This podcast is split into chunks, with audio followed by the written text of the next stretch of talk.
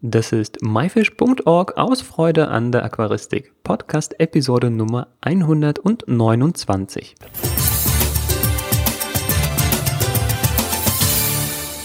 Hi, mein Name ist Joris Jutjaevs und danke, dass du heute wieder dabei bist. In dieser Episode geht es um die kleinen Ritter. So werden liebevoll die Panzerwälze genannt. Unser heutiger Gast Dirk Janssen züchtet Panzerwälze seit vielen Jahren und kennt sich mit den Tieren bestens aus.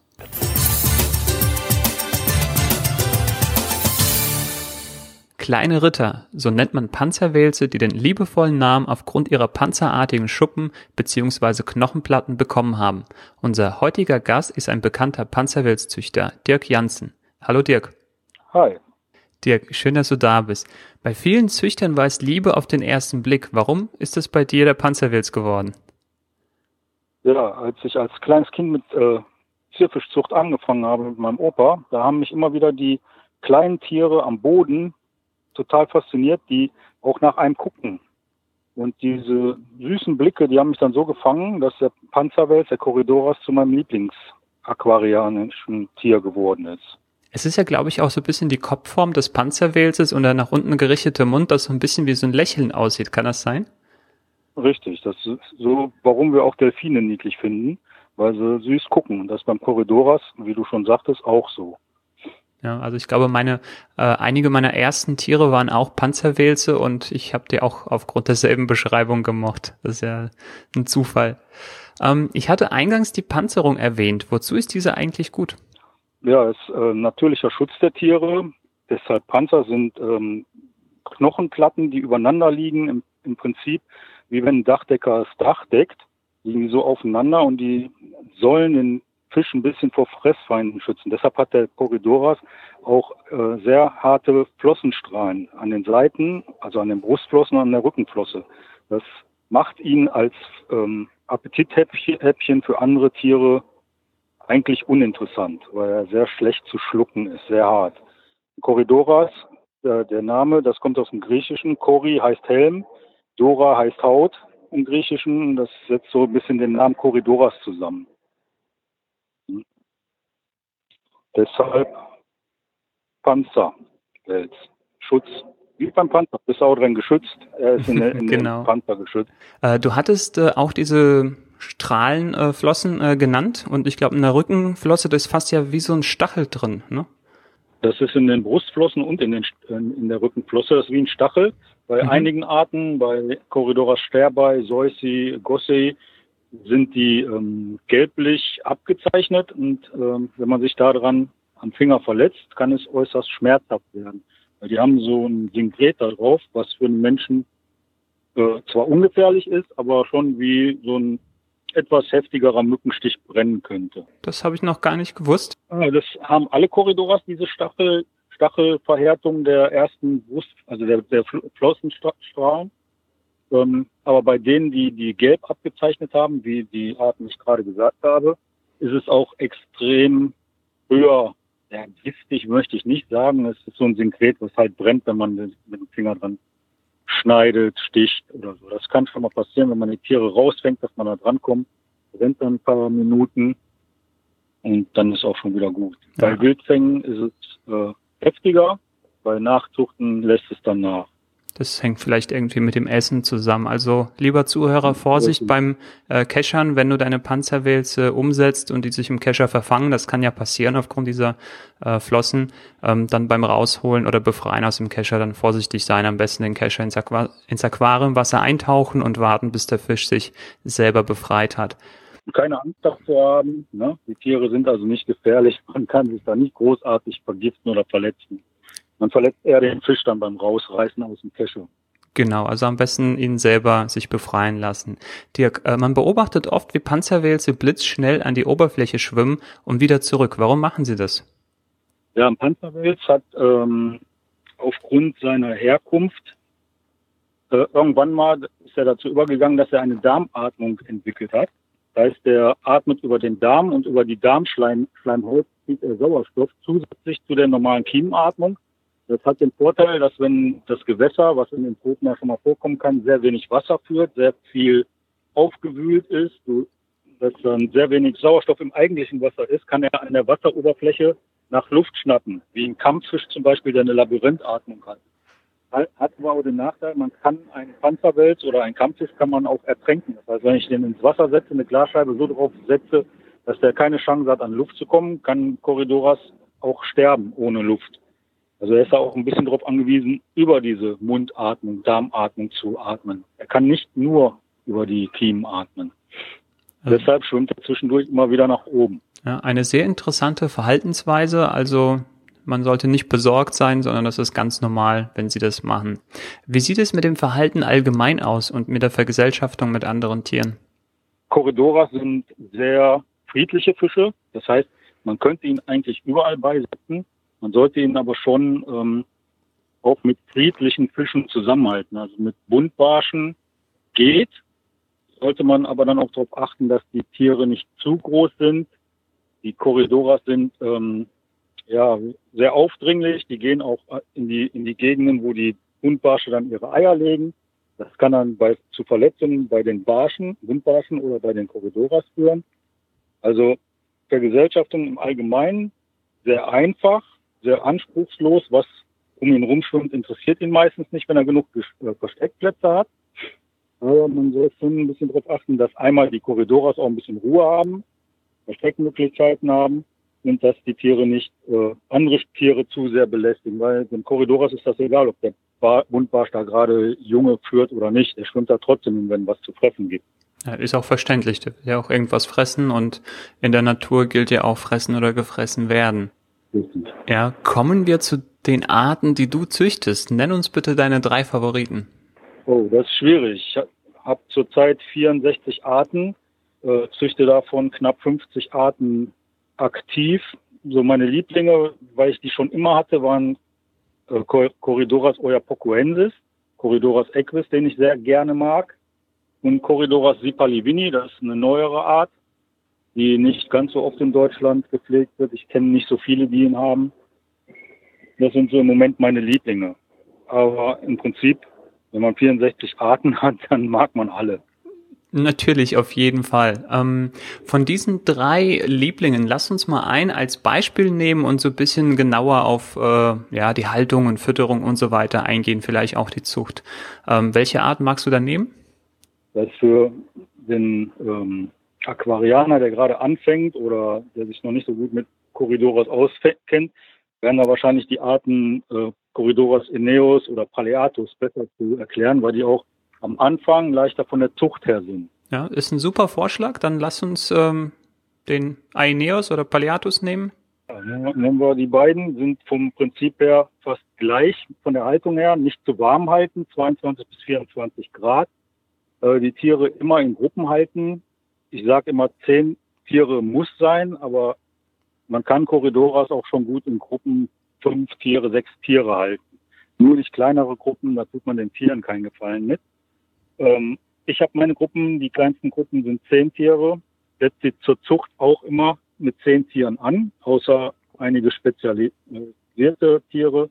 Baleatus fütter ich ähm, mit Lebenfutter, Frostfutter, Welstabletten. Die fressen auch äh, alles, was runtersinkt an, an Trockenfutter und sind da eigentlich recht unkompliziert. Aber wenn man einen vernünftigen Gleichansatz bekommen möchte bei Corridores, ist äh, Lebensfutter und Frostfutter unabdinglich. Macht die Tiere auch fitter, da kriegen sie auch ein, erreichen sie auch ein höheres Alter, wie wenn man sie nur mit Trockenfutter ernährt. Wenn ich die zum Leichen bringen möchte, mache ich größere, also Wasserwechsel muss man bei den Tieren sowieso ständig machen mache ich dann größere Teilwasserwechsel bis zu 80 Prozent mit kaltem Wasser. Und in der Regel sind nach dem Kaltwasserwechsel am nächsten Tag die Eier eine Scheibe. Bei Ineus und Paleatus sollte man die Eier absammeln von der Scheibe, kann man mit einer Rasierklinge oder mit dem Finger ganz leicht drüber rollen, gehen die auch ab, führt die über in eine Plastikschüssel. Die Plastikschüssel schwimmen ja meistens, kann man auf das Aquariumwasser oben draufsetzen. Nach zwei, drei Tagen schlüpfen die Larven aus. Mehr ist da eigentlich nicht zu machen. Dann muss man natürlich gucken, gibt äh, sehr gutes äh, Futter im Handel zu kaufen, das äh, mikroskopisch klein ist für den Anfang für die Tiere. Paleatis und Eneus kann man auch schon nach zwei, drei Tagen mit Staubfutter füttern. Die sind da nicht ganz so anspruchsvoll wie andere Arten, die die ganze Zeit Lebensfutter brauchen. Man kann auch ähm, selber Artemia ansetzen, um die Tiere dann zu füttern. Mit Artemia wachsen sie halt schneller wie mit Staubfutter. Wie gesagt, nach einer Woche würde ich die aus der Schüssel überführen in ein kleines separates Becken, wo der Wasserstand nicht höher ist wie 10 Zentimeter, weil die Tiere, wie wir vorhin schon hatten, zum Atmen an die Oberfläche schwimmen. Das machen die Kleinen auch schon. Und äh, wenn die 50 Zentimeter Wasser überwinden müssen, bis die Luft holen, hat man natürlich bei so kleinen Tieren eine hohe Ausfallrate. Gut ist auch, wenn man äh, nachzieht, die mehrmals täglich zu füttern, weil kleine Tiere sind wie kleine Menschen. Die brauchen öfter eine Mahlzeit wie Erwachsene. Das kennt man ja auch von, von Kindern, von Menschenkindern, dass die mehrmals am Tag äh, dann ihr Futter brauchen. Mhm. Wachsen ja auch besonders schnell, haben auch einen erhöhten Stoffwechsel. Da macht das absolut Sinn. Ähm, ich würde jetzt einmal ganz kurz nochmal kurz zurückspulen. Ähm, und zwar zur Haltung. Also wir haben jetzt die Zucht eigentlich, ähm, hast du jetzt alle beschrieben für die Paleatus-Arten, ähm, dass du eben durch die Wasserwechsel eben die Temperatur absenkst, dadurch vielleicht das Ableichen irgendwie so stimulierst oder auslöst. Ähm, ja ich meine vorher gelesen zu haben, dass die Tiere vorher konditioniert werden, also besonders proteinreich ernährt werden, vielleicht gerade mit Lebendfutter. Da hatten wir die Folge mit Christian Vetter, er züchtet auch Panzerwälze, da ging es um Futtertiere und er hat das so beschrieben, dass er die Tiere konditioniert ne, mit diesem entsprechenden Futter und dann durch die Temperaturabsenkung kann man eigentlich, ich sag mal so, relativ einfach den Abgleichvorgang auslösen. Passiert bei dir genauso, oder? Bei den einfachen Arten passiert das genauso. Es gibt die spezialisierten Tiere, die halt nur nach einem Gewitter, sage ich mal, also nach einer Wetterfront ableichen, die saisonmäßig ableichen. Da gibt's halt äh, gibt so viele Arten Korridore, so viele verschiedene Möglichkeiten gibt es auch, die zum Leichen zu bringen. Es gibt auch einige Arten, die sind noch gar nicht zum Leichen gebracht worden in, in Gefangenschaft. Habe ich auch ein paar im Keller, wo ich das gerade versuche mit allen möglichen Tricks da lässt man sich dann auch gern mal von anderen Aquarianern oder Züchtern Tipps geben, was die vielleicht anders gemacht haben bei anderen Tieren. Aber manche sind halt noch nicht geknackt und äh, manche geht's einfach so. Also nicht geknackt, du meinst, ist die Zucht noch nicht gelungen? Ist die Zucht noch nicht gelungen, ja genau. Genau. Dirk, ähm, es ging vorhin ein bisschen schnell, wo es um die Haltung von den Tieren ging. Ähm, was, welche anderen Wasserwerte sollten beachtet werden? pH, Härte, was Besonderes? Ja, wie gesagt, der Corridoras ist eigentlich sehr tolerant, was die Wasserwerte betrifft. Ähm, die DGH 20 bis 25 hält er aus. Optimal ist äh, im Bereich zwischen 5 und 10 DGH. pH-Wert ist er auch sehr tolerant, 6 bis 7. Äh, man sollte unter 7 bleiben, also nicht alkalisch. Und äh, da ist optimal zwischen 6,5 und 7,2. Das kommt dann auf die Art an. Was bei den Korridoras auch äh, oft falsch gemacht wird, falsch möchte ich gar nicht sagen, was viele denken, Korridoras Sterber und so weiter sind die richtigen Korridoras für Diskusbecken bei 29 Grad. Äh, ist nicht so optimal für die. Es sollte kein Korridoras auf Dauer bei 29 Grad gehalten werden. 27, 28 so das Maximum. Und ähm, ein Grad macht bei den Tieren echt viel aus. Da haben wir auch nochmal was gelernt. Also wichtig ist, ähm, genau, auf die Temperatur achten, nicht zu warm halten die Tiere. Wie sieht's denn aus mit dem Alter? Wie alt können die Tiere werden? Also ich habe äh, Korridoras in der Anlage, die sind weit über zehn Jahre. Im Schnitt sagt man so fünf bis acht werden sie auf, in der Regel schon. Aber wie, es wie bei Prachtschmerzen, es gibt da auch richtige Greise, die richtig alt werden glaube, mein ältester ist ein C4, der ist 14 Jahre alt. Aber wenn man die Wasserwerte, man muss dann gucken, wo kommt das Tier her, welche Wasserwerte sind gut für ihn. Futter, und wenn das alles stimmt, können Corridoras schon recht alt werden. Ja, das sollte man auch immer versuchen. Ähm, Dirk, noch ein paar Worte zur Einrichtung des Aquariums. Gibt es da etwas, was unbedingt sein muss, außer Versteckmöglichkeiten? Ja, was unbedingt, da streiten sich die Geister. Man sagt eigentlich, dass ein Korridoras auf Sandboden gehalten werden sollte, weil er diese Barteln vorne hat. Äh, es gibt einige, die sagen, bei Steinboden nutzen die sich ab. Ist ähm, Quatsch. Wenn sich Barteln abnutzen oder wenn die abfallen, dann ist es durch eine Erkrankung, durch einen Parasit oder sonst was. Seltenst passiert das dadurch, dass die ähm, an Steinen abgewetzt werden, weil es gibt einige Arten, die nur auf scharfkantigen Kies in, auch in der Natur leben. Ähm, ich würde trotz allem immer bevorzugen, einen weichen Boden oder einen rundkornigen Boden zu nehmen. Das ist natürlich für die Tiere auch angenehmer. Sie können sich da auch nicht verletzen, was dann auch wieder diese Bakterien ausschließt. Also Sandboden, Pflanzen, Laub habe ich in allen Becken. Da kann man hier bei uns im Wald schön das Laub, was abgetrocknet ist, holen, einmal überbrühen, dann kann man es ins Becken setzen, senkt sich nach drei Tagen von alleine. Welche Hat Baumsorten kann man dann nehmen? Ja, da kann, kann man Kastanie, Walnuss, da gibt es Internetseiten, da kann man sich alle Blätter angucken, wofür sie gut sind, welche äh, man nehmen sollte, welche man auslassen sollte. Aber eigentlich kann man hier im deutschen Wald fast alles ins Aquarium tun. Die Garnelenzüchter nutzen das auch mittlerweile verstärkt. Wir haben hier in Deutschland die Ehrenzäpfchen, die sind sehr gut auch gegen äh, Krankheiten ins Wasser einzubringen, in geringer Menge, weil die auch das Wasser färben.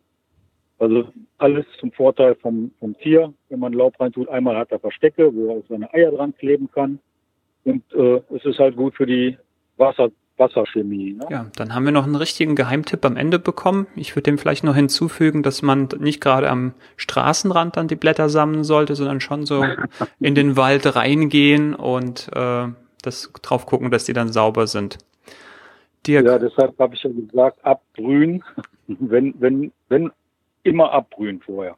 Richtig kochendes Wasser drauf, zwei, drei Minuten ziehen lassen wie Tee und dann die Blätter ins Aquarium nach dem Abspülen. Wir haben jetzt äh, Ende des Monats ein sehr schönes Championat in Dortmund, das größte Deutschlands mit äh, Garnelen. Da wird auch eine Corridoras-Ausstellung sein. Da werden zwölf Becken mit mehr oder weniger nicht so oft im Handel zu erhaltenen Corridoras sein. Es werden auch einige im Verkauf sein. Die Aqua Expo in Dortmund. Ja, wir müssen gucken, ob wir das Interview rechtzeitig äh, vor der Ausstellung äh, noch on air bringen können ähm, weil das ist ja schon bald und wir haben einen gewissen Vorlauf.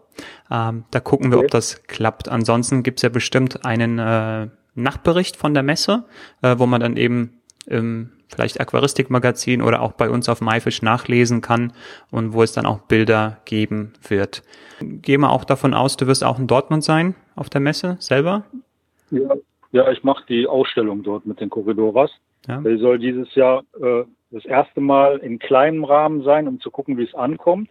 Und wenn das alles gut funktioniert, werden wir im nächsten Jahr das ein bisschen größer aufziehen mit mehr Becken und dann auch ein paar von den größeren Namen aus der Korridorszene als Gast da haben. Da sind wir dran. Jetzt müssen wir erstmal gucken, wie es dieses Jahr läuft. Wenn das gut angenommen wird, wie gesagt, machen wir es nächstes Jahr größer. Nächstes Jahr ist dann das Disco-Championat gleichzeitig. Schauen wir mal. Wir hoffen das Beste. Ja, spannende Sache. Ja, sind sehr ja. schöne Tiere. Ähm, würde mich freuen, wenn die, der positive Trend dann beibehalten wird. Dirk, vielen Dank für deine Zeit und für das spannende Interview und ich wünsche dir viel Erfolg in Dortmund. Dankeschön.